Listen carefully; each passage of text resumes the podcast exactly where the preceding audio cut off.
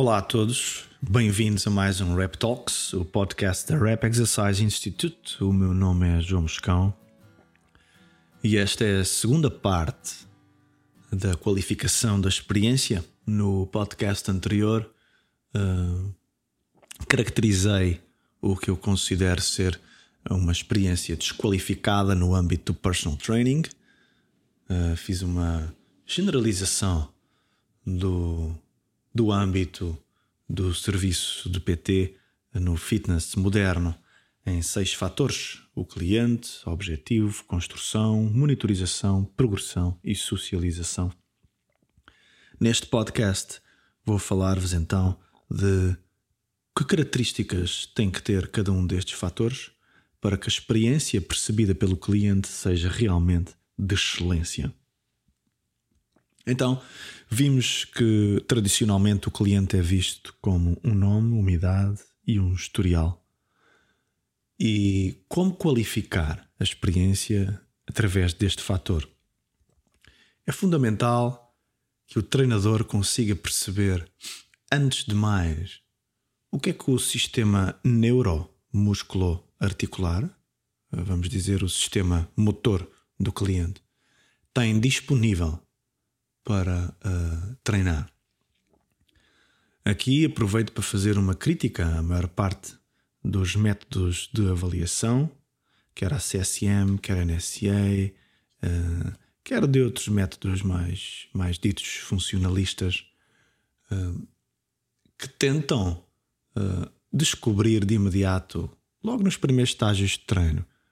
O objetivo é descobrir o que é que o cliente não faz. E reparem nos protocolos que temos: One Rep Max, As Many as You Can, uh, ficar em prancha o máximo de tempo que aguentares. Uh, portanto, temos imensos uh, protocolos de avaliação que, apesar de válidos e nos darem informação importante, relacionam o cliente com o máximo e com o que ele não consegue fazer. Mas de facto, por definição filosófica e até com algum suporte científico, é fundamental percebermos que o cliente não treina com o que não tem. Eu acho que, é, que é, isto pertence à obviedade, esta afirmação. O cliente não treina com aquilo que não tem. O cliente treina com aquilo que tem. Então, além dos protocolos de avaliação que o treinador que me ouve já faça, não precisa de substituir nenhum, vai somente acrescentar. Vai acrescentar qualquer método de avaliação que permita descobrir qual a oportunidade de estimulação daquele cliente, qual a sua disponibilidade neuromusculo-articular. Portanto, eu preciso de determinar com a minha avaliação o que é que ele tem. Por exemplo, quando eu noto que a flexão da anca do meu cliente só tem 30 graus, em vez de eu me focar nos 60 que ele não tem, talvez seja importante eu focar-me nos 30 que ele tem, porque será dentro daqueles 30 que eu vou introduzir estímulo de força para que ele possa caminhar progressivamente para os 90. Portanto, eu preciso saber quais são as margens, eu preciso saber qual é o conteúdo da disponibilidade neuromuscular articular do cliente. Até porque, como expliquei no anterior podcast, o nome, a idade e o historial de saúde ou desportivo dizem-nos muito pouco uh, acerca de critérios de construção ou critérios de monitorização ou critérios de progressão. Os critérios da construção do exercício estarão afetos à disponibilidade neuromuscular articular. É como perguntar quem é o cliente por dentro. Porque o nome é um fator extrínseco, a idade é um fator extrínseco, o historial desportivo é um fator extrínseco o historial de saúde, apesar de ser intrínseco, é muito vasto, é muito largo. Como eu expliquei, uma ruptura do colateral interno em três pessoas pode ter três efeitos muito distintos. As reações podem ser muito distintas e pode haver até algum deles que nem tenha reações, ou seja, nem tenha alterações nenhumas à sua motricidade. Portanto, fundamental neste primeiro fator, descobrir quem é o cliente por dentro do ponto de vista motor. acerca do segundo fator, o objetivo. Então, o objetivo estava determinado em linguagem de consumidor.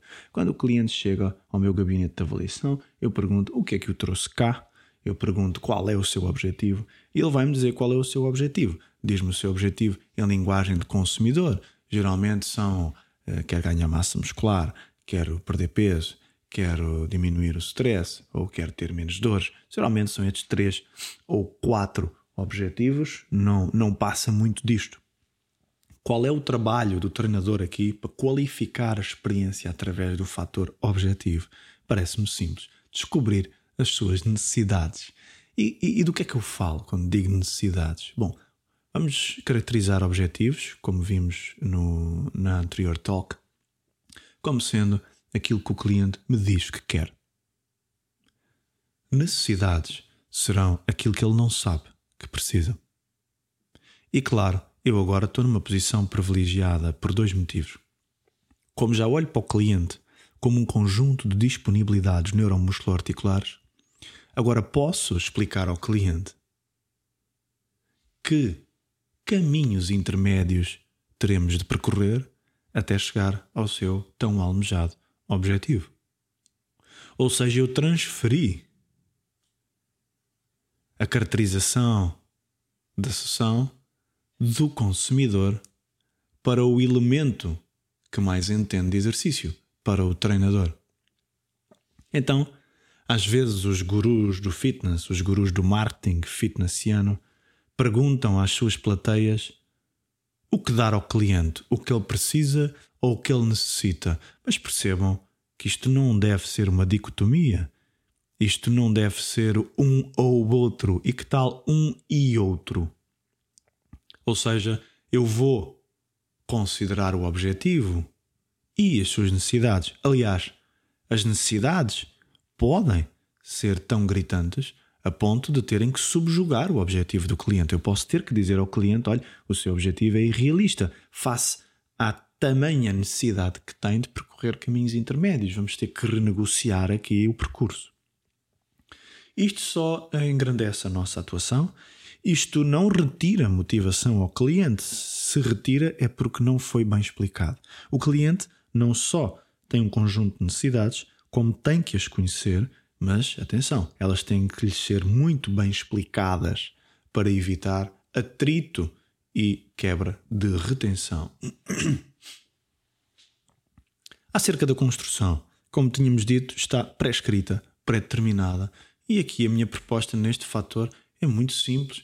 Agora que eu já sei o que é que ele tem disponível, agora que eu sei que necessidades ele tem a nível de força e mobilidade, então eu não mais vou necessitar do livro que me diga que exercícios ele deve fazer, eu vou particularizar. Ou seja, numa experiência desqualificada, eu tenho um client fit em que adapto o cliente aos exercícios, e agora é o oposto. Eu tenho um, um cliente uh, que é o que é naquele momento e eu vou adaptar os exercícios. E agora eu tenho exercise fit, ok? Portanto, parece-me uh, que aqui finalmente o serviço qualifica-se determinantemente e ganha uh, o termo de uh, particular, treino particular.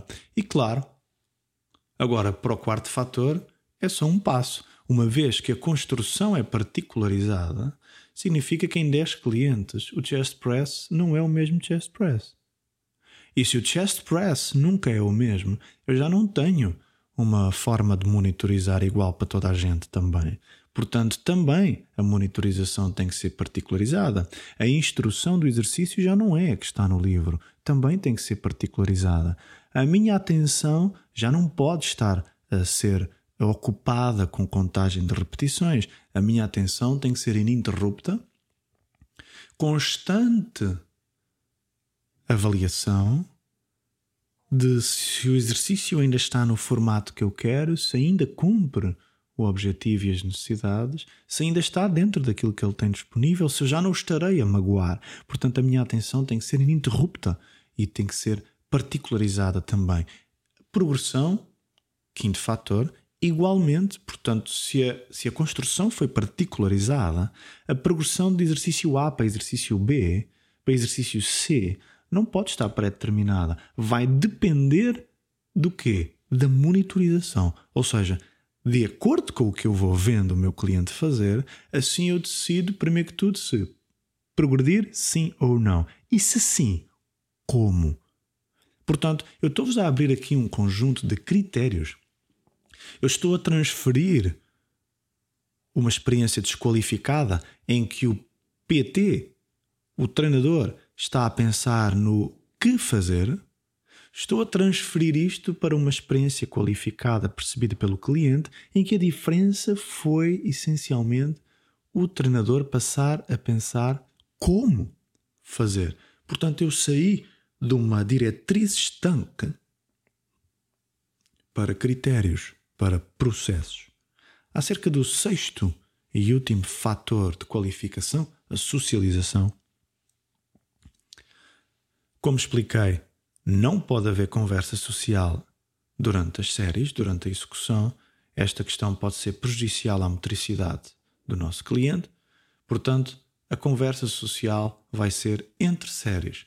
Durante as séries, por favor, foquem o cliente no exercício e uh, uh, aquilo que vocês podem e devem dizer são dicas e instruções que ajudem a cada repetição a alcançar o objetivo, que guiem o cliente, que o mantenham na linha do que vocês querem, que mantenham a forma do exercício.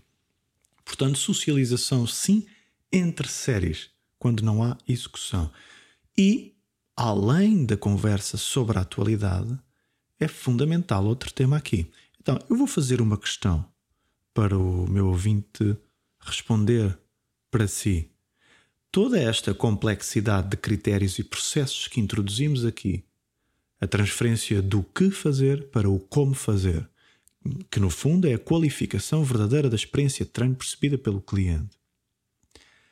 Acha que tudo isto se faz sem a colaboração do cliente? Claro que não. Isto é demasiado complexo. Isto vai requerer a colaboração do cliente. Então, como não socializar com ele e introduzir num dos temas de conversa o corpo e o exercício? Explicar ao cliente como funciona o seu corpo, explicar ao cliente como funciona o exercício. E não digo isto, eu sei o que estão a pensar. O cliente não quer saber nada disto. E eu também se fosse cliente e quando fui cliente, também não queria saber nada disto. A questão não está no conteúdo. Quando o cliente não quer saber nada disto, o problema não foi no conteúdo da mensagem, foi na forma da mensagem. Na forma. Então, eu vou arranjar uma forma adaptada à cultura deste cliente, aos interesses deste cliente, para lhe explicar de uma forma simplista, se for necessário, uh, o corpo e o exercício. E estas são as minhas seis propostas para qualificar a sua experiência de treino. Espero ter sido útil e espero que os seus treinos fiquem agora uh, um pouco mais próximo da excelência. Obrigado por ter ouvido até ao fim este Rap Talk. Uh, Mantenha-se ligado ao podcast da Rap Exercise Institute. O meu nome é João Moscão. Até à próxima.